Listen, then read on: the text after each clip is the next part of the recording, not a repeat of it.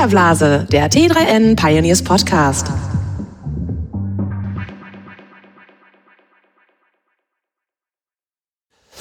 Herzlich willkommen zu einer neuen Ausgabe des Filterblase Podcasts. Heute mit einem Special Guest, äh, prominente Unterstützung, Sascha Lobos hier. Hallo. Wir nehmen heute in einem Café auf, äh, falls ihr euch über die Hintergrundgeräusche wundert. Ähm, genau, die Republika steht kurz bevor. Ähm, was ist denn aus deiner Sicht das wichtigste netzpolitische Thema? Aus meiner Sicht ist das wichtigste Thema im Moment nicht das, was man unter klassischer Netzpolitik versteht. Irgendwie so ähm, Netzneutralität oder irgendwelche technologisch getriebenen Dinge, sondern eher ein soziales und gesellschaftliches Thema, das auch schon eine ganze Zeit, äh, welche Wirkung haben soziale Medien und Debatten in sozialen Medien auf Politik. Anders ist da natürlich unter anderem auch die Wahl von Donald Trump, die jetzt natürlich nicht ausschließlich auf sozialen Medien äh, beruht, aber wo soziale Medien ziemlich eindeutig einen mitentscheidenden Faktor dargestellt haben. Ich finde das ja ganz interessant. Wir haben irgendwie relativ lange alle, also du und auch ich in gewisser Weise, das hohe Lied auf das Internet gesungen und haben eigentlich uns immer eine Welt vorgestellt, die besser ist durchs Internet. Jetzt haben wir in letzter Zeit so ein bisschen, habe ich das Gefühl, eine Phase der Ernüchterung erlebt. Äh, würdest ja, du dem zustimmen? Es ist ja sehr oft so, dass quasi unmittelbar nach der Geburt bei den meisten Leuten die Phase der Ernüchterung einsetzt, die dann mündet in der großen Enttäuschung des Todes. In meinem speziellen Fall ist das allerdings eine Entwicklung, die, was das Internet betrifft, schon 2010 oder 2011 angefangen hat. Vergleichsweise früh, würde ich sagen, oder spät, je nach Perspektive. Aber, aber spätestens mit meinem Buch von 2012, Internetsegen oder Fluch, was ich mit Katrin Paffig mhm. zusammengeschrieben habe, da erkennt man ja schon, selbst der ungeübte Buchleser erkennt schon am Titel, dass da eine Abwägung stattfindet. Und dass natürlich das Netz die Welt nicht zwingend besser machen muss, sondern dass die, äh, das Netz die Welt verändert und dass es sehr stark von den treibenden Mächten abhängt. In welche Richtung? Man hat an Snowden beziehungsweise an die Enthüllung von Snowden gesehen, dass die auf mich eine große emotionale Wirkung hatten, dass natürlich ganz eindeutig dann Symbolvorlag für die ähm, den Machtmissbrauch mithilfe von Technologie mhm. und speziell Überwachung. Dass wir auch sehr viele positive Beispiele haben, möchte ich überhaupt nicht in Abrede stellen. Ganz im Gegenteil, ich versuche die positiven Beispiele zu finden, aber vielleicht zentral ist die Erkenntnis, wenn man als Optimist, und ich empfinde mich immer noch als Optimist, wenn man als Optimist die Kommunikation rund um die Gefahren und den Missbrauch von Technologie der in Anführungszeichen Gegenseite überlässt, dann macht man einen großen Fehler. Ich versuche deswegen ausgewogener zu kommunizieren. Ich versuche deswegen so ein bisschen abzuwägen. Und ich halte das in der Kommunikation nach außen von der Wirkung her für besser, für, für wirksamer eigentlich auch, dass man das sowohl als auch positive und negative Seiten abwägen. Vielleicht auch die eigene Unsicherheit mittransportieren. Dass, dass man, dass man das so versucht, mhm. äh, im Dialog mit der Öffentlichkeit irgendwie hinzubekommen. Großes aktuelles Thema ist ja in dem Zusammenhang auch dieses Netzdurchsetzungsgesetz, äh, was als Vorschlag von äh, Justiz, Justizminister Heiko Maas äh, in den Bundestag eingebracht werden soll. Da haben sich ja ganz viele netzpolitische Engagierte jetzt erstmal gegen ausgesprochen. Du selbst bist ja mindestens, äh, hast ja mindestens den, den Begriff Shitstorm ge geprägt, wenn nicht sogar erfunden. Erfunden nicht, nein. Ich bin, Aber du hast ihn zumindest popularisiert. Äh, Kann man. Also bist sozusagen Shitstorm-Experte, auch ein bisschen auch damit vielleicht Hate, Hate Speech-Experte. Was hältst du von dem Gesetzentwurf oder was ist die Alternative vor allem dazu? Das Netzwerkdurchsetzungsgesetz in dem Entwurf, wie es im Moment vorliegt, halte ich äh, für eine mittelgroße Katastrophe. Und mittelgroß nur deshalb, weil es noch nicht ähm, wirksam ist. Die negativen Seiten überwiegen bei weitem die positiven. Eigentlich lassen sich die positiven Seiten des Netzwerkdurchsetzungsgesetzes zusammenfassen auf äh, symbolische Seiten. Ich halte es nämlich gar nicht für grundverkehrt, dass man diesen Prozess der gesellschaftlichen Entwicklung, was passiert mit äh, sozialen Medien, dass man diesen Prozess gesetzlich begleitet. Das halte ich nicht für falsch, sondern für richtig. Wie es hier konkret geschieht, das kommt mir allerdings auf so viele Arten und Weisen verbogen und falsch und auch nicht durchdacht vor, dass die negativen Auswirkungen, ob sie jetzt beabsichtigt sind oder zufällig dazu kommen, äh, so schlimm sind oder so schlimm sein können, dass ich das komplett ablehne, dieses Netzwerkdurchsetzungsgesetz. Ganz konkret sehe ich zum Beispiel nicht, dass man Fake News und Hate Speech als zwei doch recht unterschiedliche Phänomene, die sich zwar an bestimmten Punkten überschneiden, aber substanziell unterschiedlich sind, dass man die in einen Topf wirft, weil die halt gerade viel besprochen sind. Das sind zwei Schwierigkeitsfelder, die in vielen Punkten noch gar nicht neu sind, die man aber einzeln angehen muss. Und all diejenigen, die glauben, man braucht bloß endlich das richtige Gesetz oder bloß endlich den richtigen Facebook-Algorithmus und dann wird alles gut, die sind auf einem Holzweg. Und leider ist dieser Holzweg gepflastert mit Ausdrucken des aktuellen Netzwerkdurchsetzungsgesetzes. Hm. Bleiben wir mal kurz bei dem ersten Thema der beiden, also dem Hate Speech Thema. Ähm, ich hatte das auch Markus Becker da kürzlich gefragt. Ich frage mich ja, ähm, was, also Markus Becker hat gesagt, er will, dass es Gerichte entscheiden, weil, weil es eben in Artikel 5 eingreift, Meinungsfreiheit, und er will das nicht privatisiert sehen ähm, beim Unternehmen. Aber ich frage mich, ist das irgendwie realistisch? Also wir sind alle zu Publizisten geworden irgendwie durchs Internet, äh, können sich mit dieser Masse an Kommentaren, jeden Tag auflaufen bei Facebook und auf anderen sozialen Netzwerken, können sich damit wirklich Gerichte beschäftigen, mit all denen, die gemeldet werden? Oder gibt es noch irgendwie eine andere Möglichkeit? Ähm, ich würde das jetzt nicht schwarz-weiß sehen. Ich bin zwar für den äh, Richtervorbehalt in Fällen von äh, äh klar zuordnbarer krimineller Handlung, ähm, aber es gibt einen riesigen Graubereich. Und dieser Graubereich, der ist das eigentlich Interessante. Ähm, in dem Moment, wo man gesetzlich agiert, ist ein Richtervorbehalt äh, aus meiner Sicht essentiell.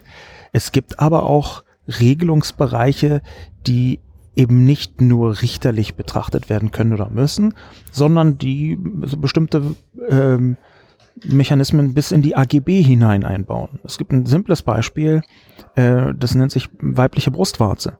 Die weibliche Brustwarze wird auf Facebook äh, teils automatisiert und teils händisch flächendeckend gelöscht. Dabei mhm. ist sie meines Wissens äh, in Deutschland nicht verboten. Das heißt, hier haben wir schon einen Eingriff, der AGB-seitig durchgesetzt wird mhm. von Facebook. Und da Regelungen zu finden, die sinnvoll eingreifen in dieses sehr delikate Feld. Das halte ich nicht für unmöglich. Da bin ich aber einfach auch gespannt, welche Ansätze mir präsentiert werden. Ich kann nicht sagen, ich, dass ich die Lösung habe. Ich sehe bloß, dass das vorgeschlagene Gesetz nicht die Lösung ist. Und gleichzeitig bei den Größenordnungen, wie du richtig sagst, die wir im Moment haben, brauchen wir automatisierte oder teilautomatisierte Verfahren, Allein im Bereich von Mark Zuckerberg werden jeden Tag über 60 Milliarden Botschaften hin und her geschickt. Das sind Größenordnungen. So viele Leute kann man gar nicht einstellen, auch nicht mit dem Geld von Facebook, ähm, dass da händisch Kontrolle passiert. Da müssen automatisierte Verfahren her, die bestimmte Regeln brauchen. Aber ich glaube, dass Facebook sehr, sehr viel besser damit umgehen könnte und vor allem, und das ist für mich zentral für jeden neuen Gesetzesentwurf, transparenter. Mhm alles, was im Kontext von Löschungen passiert, die notwendig sein können, das möchte ich überhaupt nicht bestreiten.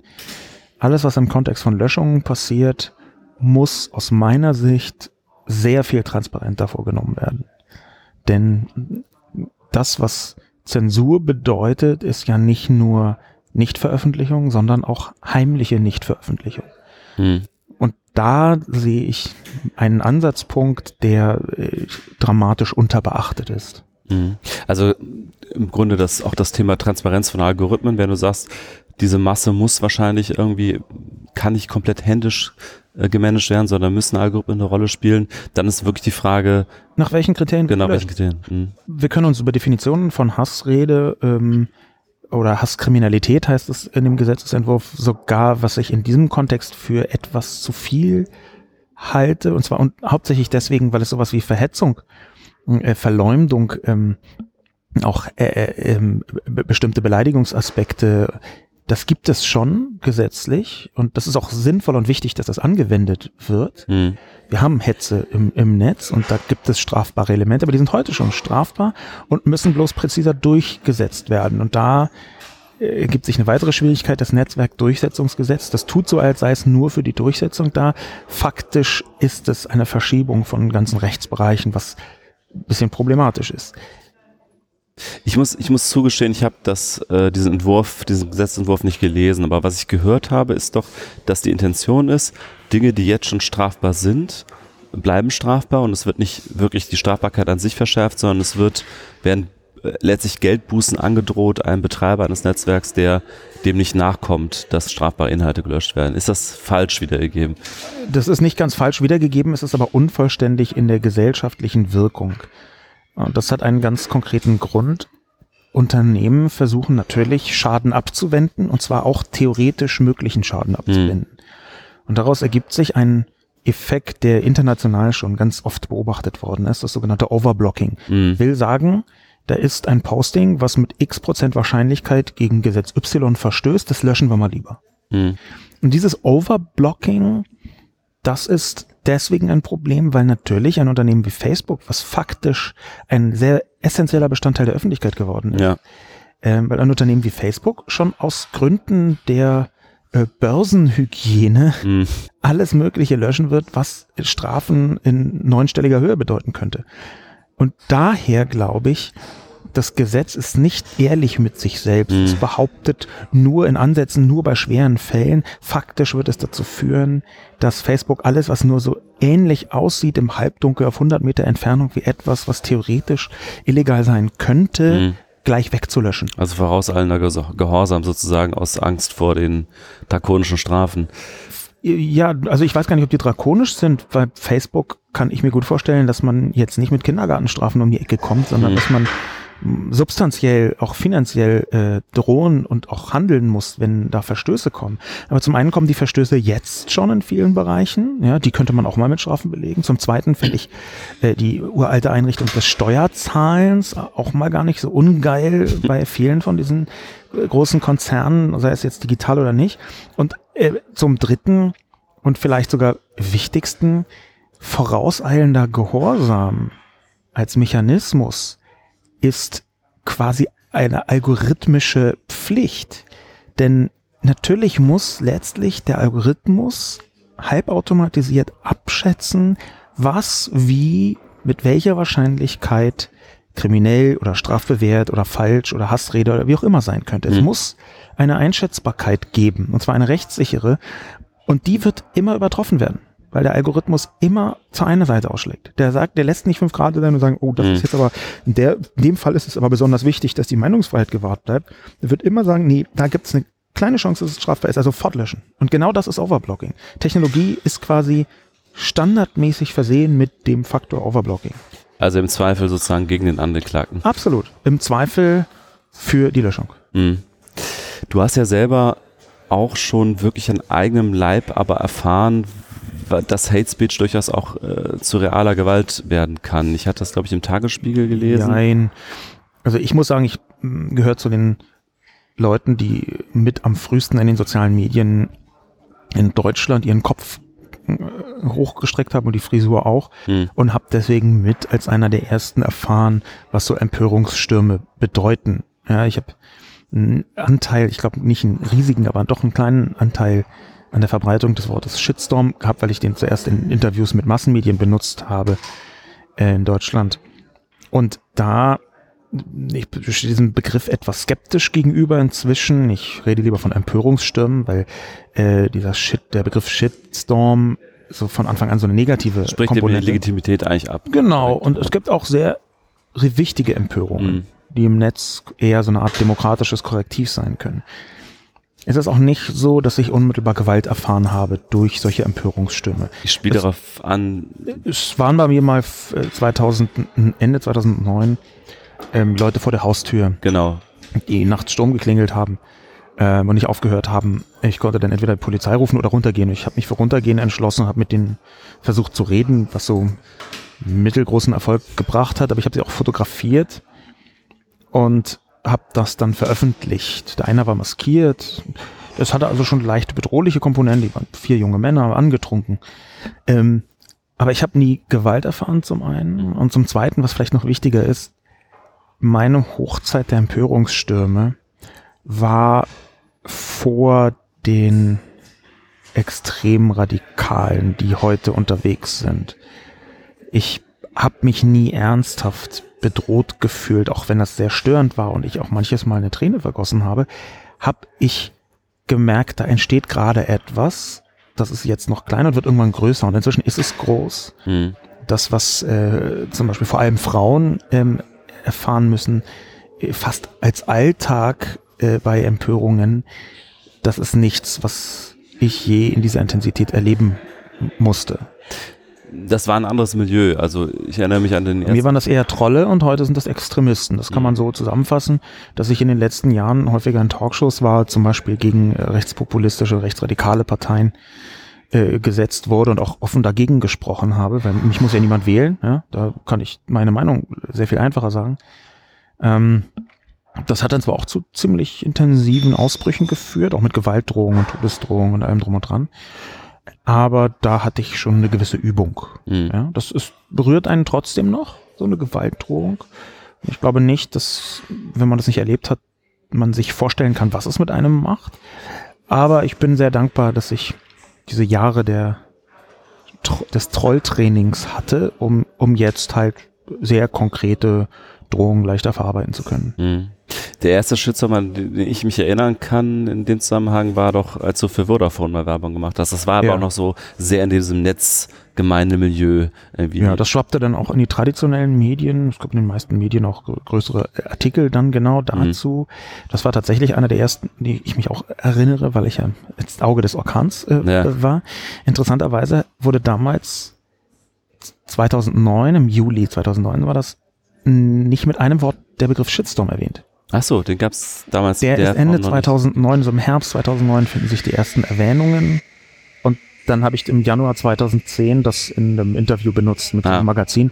Und dann ist es immer größer geworden, weil ich ja an 2010 auf der Republika auch How to Survive Shitstorm als Vortrag gehalten Mhm. habe. Aber das mit, mit Vodafone war eine interessante Erfahrung. Also kann ich nicht anders sagen. Und ist der erste Shitstorm der schlimmste dann? Oder stumpft man irgendwie ab? Oder? Das war nicht mein erster, das war, da war ich schon auch ein bisschen geübt, aber es war halt von der Größenordnung schon äh, überstieg es die meisten anderen, die Hm. ich so bis dahin erlebt hatte und auch die ich danach erlebt habe. Hm. Das andere Thema, was du eben kurz angeschnitten hast, ist ja das Thema Fake News. Das ist ja schon fast eine philosophische Debatte, weil was ist denn Mhm. jetzt eigentlich äh, richtig, was ist falsch und vor allen Dingen, wer soll das entscheiden? Ähm, äh, du hast schon gesagt, so eine algorithmische Lösung siehst du eigentlich nicht. Äh, Ich, ich fühle mich aber manchmal ein bisschen erinnert bei diesen ganz extremen Fake News Seiten an so die Frühphase von Google, Mhm. als dann irgendwelche Halbkriminellen so Ich- äh, Linkfarben gemacht haben. Ich so. sehe nicht, also ich sehe eine algorithmische, eine teilalgorithmische Mhm. Lösung mindestens, die, um dich jetzt ein bisschen zu korrigieren, es geht, glaube ich, nicht anders als Ja. algorithmisch, was wiederum eine Rattenschwanz an Folgen hat, über die man diskutieren müsste. Ja. Aber die schiere Zahl lässt nichts anderes zu, als das äh, teilautomatisiert, mindestens teilautomatisiert zu machen. Ja, also so ähnlich sehe ich das nämlich auch, weil ich, wie gesagt, ich denke mir, ich denke zurück an diese ersten, äh, an diesen Durchbruch von Google, als diese Linkfarben aufkamen und versucht wurde, Mhm. der Algorithmus zu, zu überwinden und ähnlich versuchen, dass er jetzt äh, auf Facebook äh, wie Fake News Produzenten, indem sie einfach viele Reaktionen in kurzer Zeit erzeugen äh, durch etwas, was viele Leute irgendwie emotionalisiert, äh, Pizzagate und so weiter. Ähm, und im Grunde ist es ja, glaube ich, wahrscheinlich dann doch eben teilalgorithmische Lösung, um das Problem anzugehen. Ein Teil ist algorithmisch, äh, ein Teil ist technisch, also ein Teil kann gesetzlich sein. Ein, der wichtigste Teil aus meiner Perspektive, aber ähm, äh, wird früher oder später sein, in die Köpfe zu kommen. Ja? Wir erleben gerade einen digitalen Zivilisierungsprozess, den beziehungsweise würde ich den eigentlich gerne erleben. Ich sehe aber noch nicht, dass er in der vollen Tiefe, die notwendig wäre, auch aktiv ist. Die Menschen dort draußen müssen viel stärker verstehen, wie eigentlich genau soziale Netzwerke funktionieren, Hm. nach welchen Kriterien Informationen dort verbreitet werden, wer das tut. Ähm, wir brauchen da eine sehr viel größere Mündigkeit, zu der eben auch Wissen gehört. Und ich fürchte, daran führt nichts vorbei, weder ein tolles Gesetz noch ein kluger Algorithmus noch sonst irgendwas. Wenn man es nicht schafft, diese Informationen sehr viel flächendeckender, als es heute der Fall ist, in die Bevölkerung hineinzubringen, dann wird man mit jedem noch so tollen Gesetz scheitern oder eben dramatische Nebenwirkungen haben. Ein Teil des Problems ist natürlich, dass Facebook an der Stelle auch selber nicht transparent ist. Ne? Also natürlich wissen wir, dass viel kommentiert wird, was viel geliked wird, das wird wahrscheinlich im Algorithmus nach oben gespült. Das ist aber eher so ein bisschen ein Bauchgefühl. Äh, Facebook selber sieht das ja so als eine Secret Source, ähnlich wie der Google-Algorithmus. Ja, das, das tun, also bei, bei Facebook ist das, glaube ich, weniger Secret Source als ähm, äh, äh das, das ist halte ich eher für Gepose. Faktisch ist es so, dass selbst wenn man das wüsste, es ist kaum nachbaubar ist. Zum einen, weil Facebook natürlich die Macht der Masse damit, ja, die Macht des Netzwerks. Das zweite ist, dass ich hm, versucht habe zu recherchieren und es gibt äh, qualifizierte Stimmen, die sagen, dass es inzwischen über 100.000 Faktoren sind, Mhm. die einfließen in die Berechnung des ehemaligen Edge Rank, früher hieß es Mhm. Edge Rank, dass diese Faktoren durchaus auch mit äh, lernenden Algorithmen der künstlichen Intelligenz ähm, neu miteinander kombiniert werden, woraus sich ergibt, dass eigentlich kein Mensch mehr so genau sagen kann, warum, wann, wie, welches Posting jetzt oben ist. Ja. Das hat sich in gewisser Weise verselbstständigt und Facebook hat zwar zum großen Teil Kontrolle noch darüber, aber das ist eher eine Ausgangskontrolle, die auf den Algorithmus gerichtet ist, als eine tatsächliche Kontrolle, was am Ende wer wie in welche Timeline gespült bekommt. Das ist eine riesige Maschinerie, das ist vollkommen klar. Deswegen ist es auch gar nicht leicht, die gesetzlich regulieren zu wollen, weil man da sagt man Transparenz, oh gut, dann hat man also eine Seite, wo die 100.000 Faktoren drauf aufgezeichnet sind oder was? Das ist ja auch nicht Transparenz. Insofern, das ist ein sehr schwieriger Bereich. Ich glaube aber, dass genau weil es so schwierig ist, man Lösungen finden muss, die mit den Unternehmen zusammengefunden werden. Allerdings sehen wir, dass viele von den Unternehmen jetzt nicht besonders offen sind gesellschaftliche Lösungen oder so sehr zögerlich. Und da habe ich überhaupt nichts dagegen, wenn man den Druck da sehr stark erhöht. Mhm. Ja, weil ich glaube, dass gerade die Technologieunternehmen eine viel größere Verantwortung haben, als sie es im Moment gerne hätten. Ne? Denn Verantwortung kostet Geld. Ja. Und deswegen schieben sie erstmal so ein bisschen weiter von sich. Die, Tatsache, warum äh, Facebook so sehr in der Verantwortung steht, ist natürlich so ein bisschen dieser allgemeinen digitalen Ökonomie geschuldet, dass es immer diese, also relativ schnell durch Netzwerkeffekte, durch Skaleneffekte diese sehr mächtigen Player im digitalen, äh, in der digitalen Wirtschaft entstehen. Äh, Wie siehst du das? Ist das, ist das ein Problem grundsätzlich, gesellschaftlicher Natur, wirtschaftlicher Natur? Ähm, muss man da kartellrechtlich gegen vorgehen oder was ist, was ist so deine Einschätzung dazu? Ich sag das Bitterste gleich am Anfang. Wir müssen unbedingt Plattformen regulieren. Hm. Wir wissen aber noch nicht, wie man Plattformen reguliert. Also Plattformen als die Treiber der Plattformökonomie, das was Facebook äh, äh, tut, was, was Google mit Android hat oder der Suchplattform im Prinzip, das braucht Regulierungen, von denen wir noch nicht wissen, wie sie genau aussehen. Ja, mit so Mitteln des 19. Jahrhunderts, wo man irgendwelche Zerschlagungen androht, das halte ich für Augenwischerei. Das ist PR-Arbeit der Politik. Das ist Quatsch. Das passiert ja leider häufig. Aber wir haben tatsächlich eine ähm, Wissenslücke im Bereich der Regulierung digitaler Unternehmen. Hm.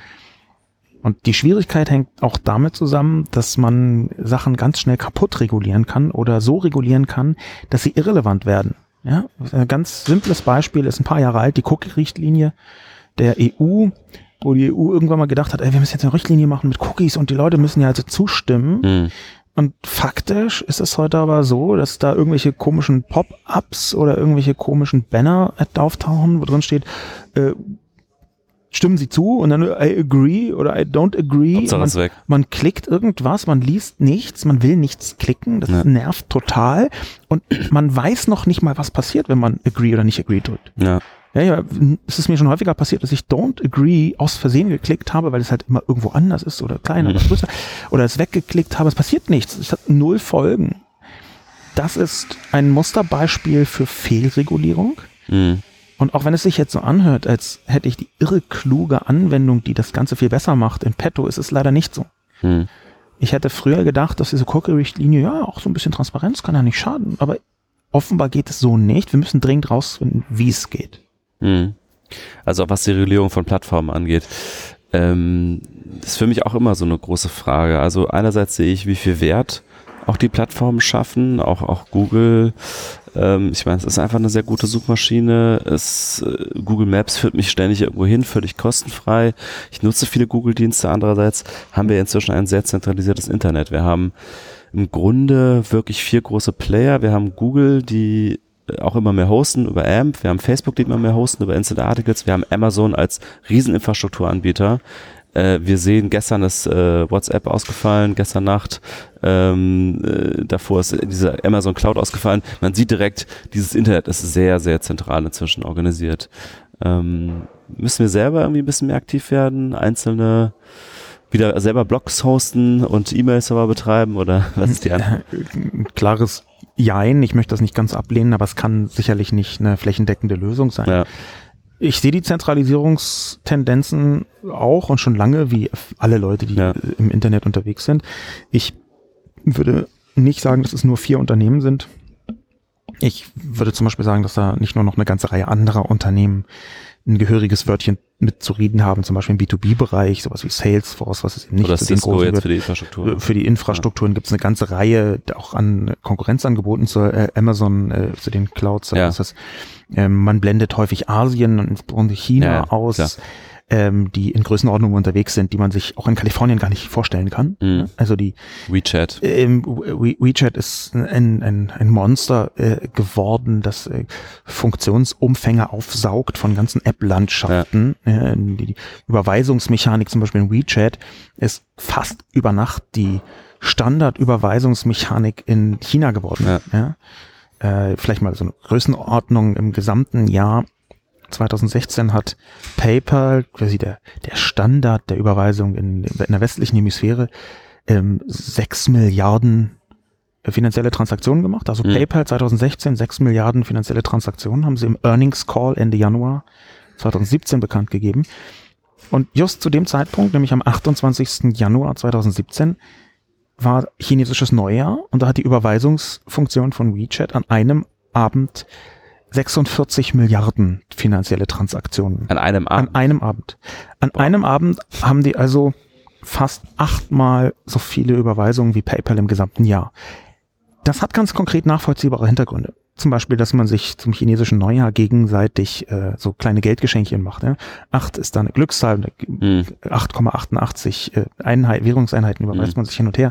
Alles gut und schön, aber faktisch ist da über Nacht etwas entstanden, was aber eben auch wieder so groß ist, dass man es nicht ignorieren kann und gleichzeitig zur äh, Zentralisierung, wie du gesagt hast, beiträgt und damit auch zu einer neuen Sphäre der Abhängigkeit.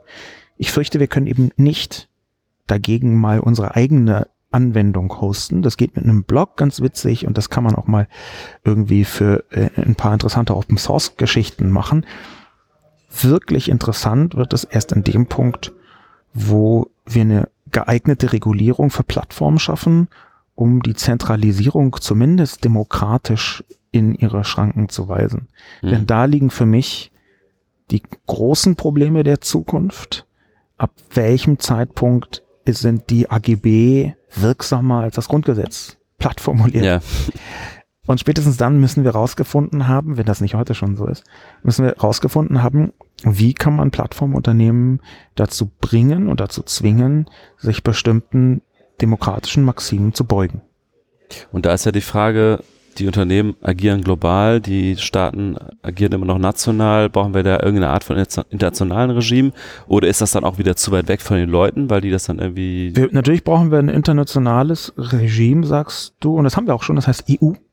Ja. ja, ich bin da großer Fan davon, dass gerade nicht so angesagt. EU, EU ja, ist mir eigentlich egal. Ich bin überzeugter Europäer und äh, weiß auch, dass diese Institutionen jetzt sich nicht nur ausschließlich Vollzeit mit Ruhm äh, eingeschmiert haben. Ich sehe aber keine Alternative zu einer mhm. gut funktionierenden EU. dass sie hundertmal reformiert werden muss, vollkommen klar, aber ich glaube, man muss europäisch agieren im digitalen Kontext. Dass das alles noch ein bisschen schwieriger macht, stimmt, aber ich sehe das eben nicht, dass das irgendwie anders funktionieren könnte. Ich kann, kann sehe einfach nicht, dass das Datenschutzzentrum in Schleswig-Holstein anfängt, irgendwelche äh, Richtlinien zu erlassen, äh, die dann äh, so zwischen der dänischen Grenze und dem Norden von Hamburg irgendwas bewirken soll. Das, das mhm. halte ich alles für Augenwischerei. Also entweder EU oder man kann es gleich bleiben lassen. Wenn die EU denn noch so weit äh, erhalten bleibt. Aber momentan sieht es ja wieder ein bisschen besser aus nach der Frankreich-Wahl. Ähm, jetzt haben wir viel über die gesellschaftlichen Auswirkungen auf so Themen wie äh, Meinungsfreiheit, Datenschutz und, und äh, auch äh, Zentralität der Netze gesprochen. Wie sieht es denn aus mit dem Thema Soziales und Arbeit? Ähm, äh, das ist ja auch immer so ein im Zusammenhang mit den großen IT-Konzernen schwelendes Thema. Ähm, autonomes Fahren könnte jetzt in den nächsten Jahren oder vielleicht auch Jahrzehnten kommen. Äh, es gibt eine große Dematerialisierung eigentlich von vielen Produktionsprozessen. Ähm, äh, was ich immer sehe, ist, wir haben jetzt wir haben früher Unternehmen gehabt, wie zum Beispiel Kodak, die haben mehrere hunderttausend Leute beschäftigt und für denen haben viele ein gutes Oberklassen, Mittelschicht äh, Gehalt bekommen. Äh, jetzt haben wir einige wenige IT-Konzerne, die beschäftigen eigentlich relativ wenig Menschen, die sehr, sehr viel Wertschöpfung erreichen. Apple beschäftigt ein bisschen mehr, weil sie noch diese Retail-Store-Mitarbeiter haben, aber die verdienen ja auch nicht so viel.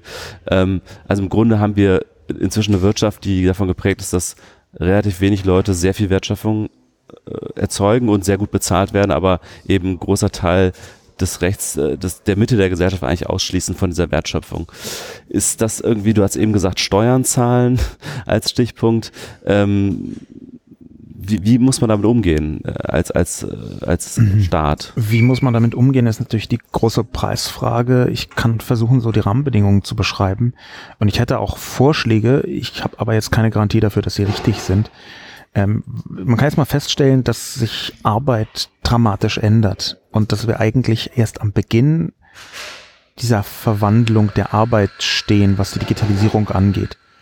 Ich habe ja vor ähm, elf Jahren inzwischen ein Buch rausgebracht, wir nennen es Arbeit, was mhm. die untersucht hat, wie sich die Arbeitswelt durch die Digitalisierung verändert und die digitale Vernetzung. Und ein paar Sachen hatten wir da sogar recht, überraschenderweise. Ähm, wenn man jetzt aber diese Veränderung zwischen 2006, als das Buch rauskam, und 2017 anschaut, dann ist die quasi homöopathisch gegen das, was in den nächsten zehn Jahren geschehen wird. Das ist nicht nur meine Überzeugung, sondern auch die Überzeugung von vielen anderen. Ich sehe das nicht ganz so schwarz gemalt wie die Leute, die sagen, wenn wir 2020 kein äh, bedingungsloses Grundeinkommen haben, dann verhungern weite Teile der Bevölkerung. Hm. Ich sehe schon noch, dass es eine Verschiebung der Arbeit gibt. Ich sehe aber eben auch, dass wir eine größere Gefahr in dem Punkt haben, den du eben angefangen hast zu beschreiben, nämlich eine Aufspreizung. Hm. Diese Aufspreizung in wenige sehr hoch bezahlte, sehr gut bezahlte Mitarbeiter von Unternehmen und einer großen Masse von eher austauschbaren Leuten, die wird durch Technologie ganz konkret vorangetrieben und zwar auch durch die aktuelle Digitalisierungsebene künstliche Intelligenz die hat in Form von Machine Learning und von bestimmten Vorhersagemechanismen eine Wirkung auf fast alle Unternehmensbereiche, aber ich nehme jetzt mal einen raus, der für Deutschland sehr wichtig ist, nämlich den Maschinenbaukontext. Dieser Maschinenbaukontext, da kann man heute schon sehen, wie Automatisierung und Roboterisierung ähm, funktionieren, nämlich, dass immer mehr Intelligenz in die Maschine hineinfließt ein aktueller Roboter von einer der führenden Firmen in diesem Kontext, äh, KUKA, recht bekannt, Roboter, stellen die her. Eine aktuelle Maschine, die ähm, hat so viele Prozesse für die Fertigung in Werkstätten in der Maschine gespeichert, dass man inzwischen gar keine Fachleute braucht mehr, um diese Maschine zu bedienen. Das heißt, da fließt Wissen und Fähigkeiten aus der Person in die Maschine hinein. Dadurch kann man die Person billiger einkaufen, weil sie halt keine Ausbildung mehr braucht, sondern einfach nur noch die Maschine so ein bisschen betreut. Und in dem Moment, wo man kenntnisärmere Mitarbeiter ähm, ähm, heranzieht, kann man wahnsinnig viel Geld sparen. Das heißt aber gleichzeitig, dass von 100 Fabrikjobs, die so funktionieren, die bis jetzt von 10 Ingenieuren und 90 Facharbeitern betrieben werden, bleibt vielleicht noch zehn Jobs übrig und davon ist einer äh, High-End Artificial Intelligence Robotik Experte, neun sind eben Systemadministratoren und die restlichen 90, die sind, wenn sie Glück haben, ungelernte Arbeiter, die eben noch diese sehr intelligenten Maschinen betreuen. Mhm. Weil wenn sie Pech haben, sind sie gar nicht mehr da, sondern als Wachschutz eingeteilt und verdienen praktisch nichts mehr. Mhm. Diese Aufspreizung, die ist sehr real und die steht auch relativ unmittelbar bevor. Und ich kann mir gut vorstellen, dass ähm, die in Deutschland dazu führen wird, dass die Mittelschicht weiter ausgedünnt wird. Und zwar jetzt äh, sozioökonomisch betrachtet. Ja, ich finde das äh, im Grunde genau das ist der spannende Punkt. Also wir haben schon in den 50er oder eigentlich spätestens ab den 70er Jahren diese Entwicklung gehabt, dass natürlich ungelernte Kräfte sehr stark durch Maschinen ersetzt wurden, mhm. auch das gemerkt haben, auch äh, von, vom Druck auf dem Arbeitsmarkt. Ja. Die Lohnentwicklung in diesem Bereich war halt äh, schon eigentlich seit den 70er Jahren sehr schlecht, hat nicht mehr mit der Produktivität mitgehalten. Und äh, jetzt haben wir in den 90er Jahren immer gesagt, Dienstleistungsgesellschaft, de facto gehen Dienstleistungsjobs zurück. Äh, bei Banken zum Beispiel werden durch Online-Banking ersetzt. Jetzt, was du gerade beschrieben hast, das betrifft ja wirklich dann Fachkräfte. Ist ja wieder eine Stufe eigentlich höher. Also das ja. sind ja wirklich dann Leute, die, die wirklich gut ausgebildet sind, wo man eigentlich lange Zeit gedacht hat, die sind sozusagen sicher, die haben sicher einen Arbeitsplatz. Also von daher, ich glaube auch, dass das, sobald das vor allem die Mitte der Gesellschaft trifft, dass es dann einfach politische Sprengkraft in viel größerem Maße noch entwickeln wird. Es gibt ja einen sehr klugen Satz von äh, äh, dem leider verstorbenen Frank Schirmacher, der gesagt hat, der Computer oder das Internet, je nachdem, ähm, ist die ähm, äh, äh, ist die Dampfmaschine der geistigen Arbeit. Mhm. Ja, also ähm, das, was die, die Automatisierung durch die Erfindung der Dampfmaschine ähm, an Vortrieb bekommen hat, die Erfindung des Motors, die Elektrifizierung, das passiert jetzt in einem intellektuellen Kontext. Ja, die Dampfmaschine des Geistes, hat er, glaube ich, ganz wörtlich gesagt. Und deswegen werden inzwischen auch Jobs automatisiert, wo man früher dachte, hm, die bleiben sicher. Und ich rede jetzt nicht nur von Dienstleistungen, sondern teilweise auch von hoch ausgebildeten Jobs im Bereich äh, der äh, von Juristerei, ja? also ja. wo an, halbe Anwaltskanzleien ersetzt werden durch. Wobei die schaffen sich meist wieder neue Arbeit, aber. Ich mache mir jetzt auch nicht um Kanzleien so die allergrößten Sorgen, um ganz ehrlich zu sein, aber das geht, als Prinzip steckt da ja viel mehr dahinter, hm. nämlich dass gerade die künstliche Intelligenz Bereiche der Arbeit automatisiert, von denen vor ein paar Jahren noch gar nicht vorstellbar war, dass sie automatisierbar sind. Ja. Und ja, was ist die Antwort darauf? Also äh, bist ich du ein Anhänger des, des bedingungslosen Grundeinkommens? Du hast ich, eben gesagt, du bist ja skeptisch, dass wir es schnell brauchen. Interessanterweise antizyklisch unterwegs. Ja, inzwischen, äh, glaube ich, fordert vom Siemens-Chef bis hin zu irgendwelchen Der hat das wieder revidiert irgendwie, so zumindest die Pressestelle hat uns dann gesagt, das hat er gar nicht so gesagt. Ja, das ist ja völlig in Ordnung. Ja. Äh, für jeden, der es dementiert, 17 andere, die dann doch wieder Tim das, hat es, hat es äh, Grundeinkommen fordert, der Telekom-Chef dann ja. äh, eben dir das bedingungslose Grundeinkommen in irgendeiner Form äh, fordern. Ähm, faktisch ist hinter diesem Wort auch wieder eine sehr große Spreizbreite versteckt von dem, was eigentlich die Umsetzung bedeutet, von äh, niedrigen Stundenlöhnen, die man so subventioniert über Bande, über staatliche Bande, bis hin zu äh, gesellschaftlich visionären Konzepten. Ich habe da eine gewisse Antizyklik. Ich dachte früher, dass das bedingungslose Grundeinkommen ein Teil der Antwort sein könnte und bin auch noch nicht totaler Gegner dessen. Ich will jetzt nicht, würde jetzt nicht auf die Barrikaden gehen und sagen, um Gottes Willen, die Ein Einführung äh, bringt uns ans Ende. Ich glaube aber inzwischen, dass das eher ein Wunschtraum ist. Dass man hofft, auf diese Weise Probleme zu lösen, die anders gelöst werden müssen. Und zwar hauptsächlich, weil wir sehr stark unterschätzen, wie wichtig eine berufliche Aufgabe für die Erfüllung eines ja, eines, oder für Erfülltheit eines Lebens ist. Und ich möchte jetzt nicht auf diese Arbeitsreligion im klassischen SPD, äh, gewerkschaftlichen Sinn, das finde ich Quatsch. Hm. Aber dass man sich selbst Aufgaben gibt und sich selbst mit den Aufgaben auseinandersetzt und die erfüllt und erledigt. Und dass dazu eben nicht alle in der Lage sind und sein können. Das war auch das Thema meines ersten Buches, wir nennen es Arbeit. Und das sehe ich eben jetzt wieder. Ich glaube, das hätte eben nicht nur positive Effekte, ähm, für die psychische Gesundheit äh, der Bevölkerung, wenn wir von heute auf morgen sagen, hey, ihr müsst jetzt nicht mehr arbeiten. Ja. Und da, ich, ja. da bin ich skeptisch, ich habe aber auch keine Generallösung anzubieten. Ich merke bloß, ich empfehle, entferne mich weiter. Je mehr Herr Höttges äh, das Grundeinkommen gut findet, desto vielleicht reflexhaft mhm. denke ich, nee, vielleicht ist es doch keine Lösung. Also ich persönlich glaube, die äh, irgendeine Form von, von Grundeinkommen wird wahrscheinlich sogar irgendwann ökonomisch fast notwendig sein.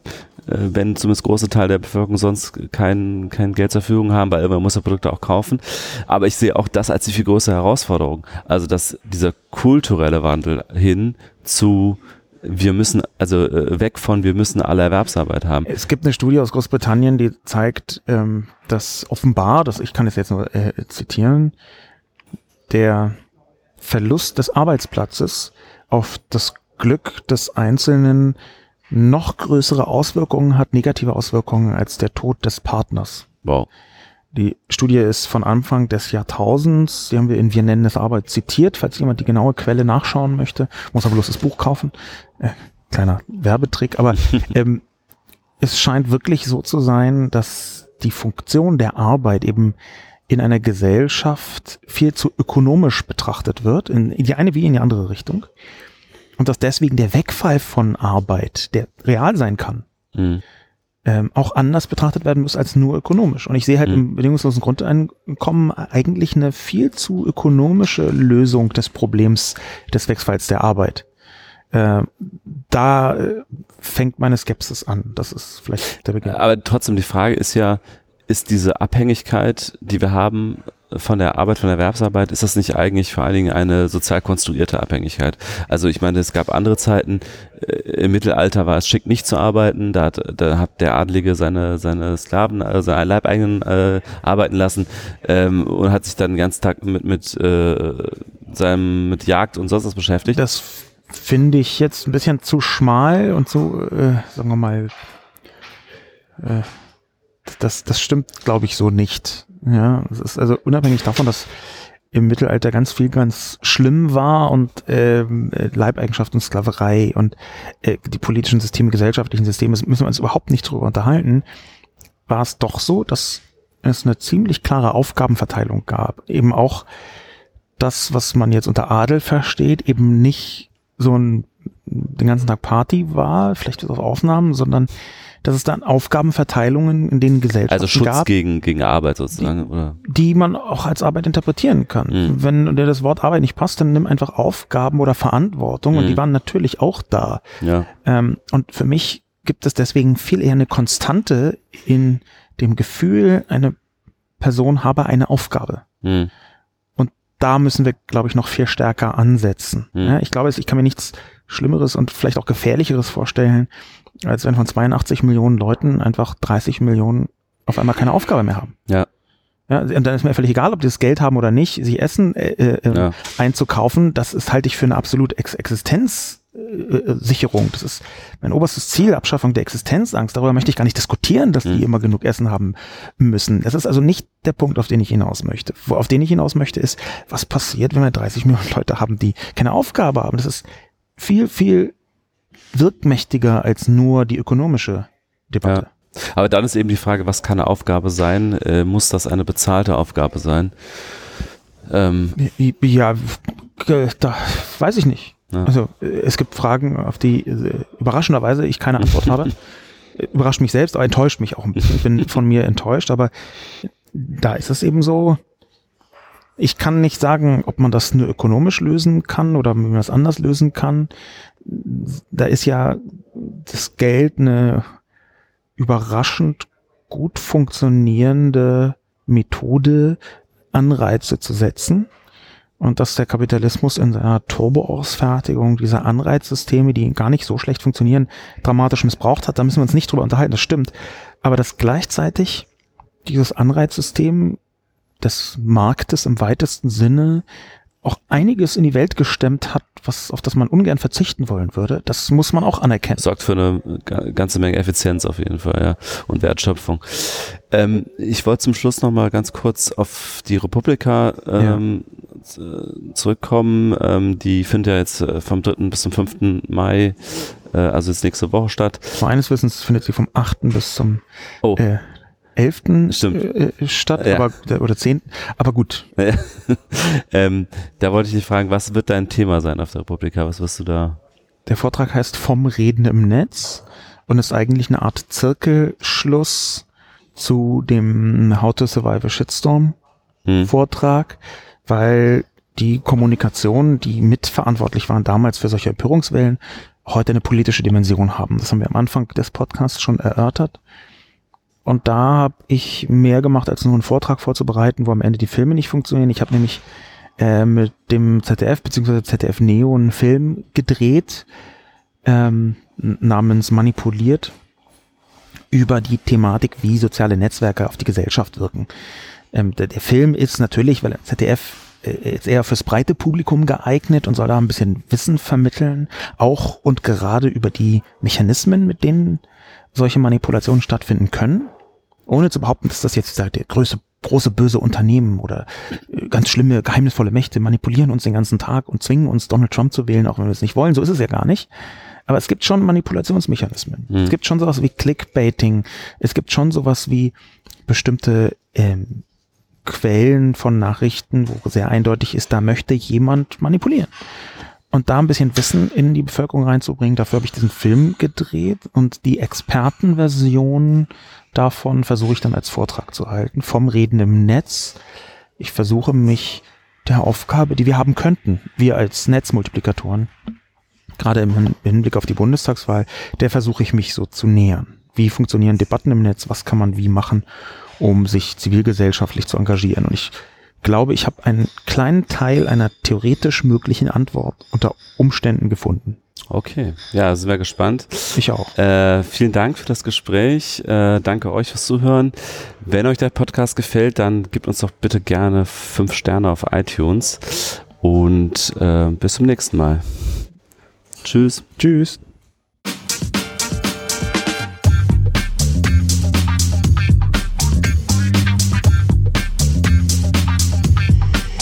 Filterblase, der T3N Pioneers Podcast.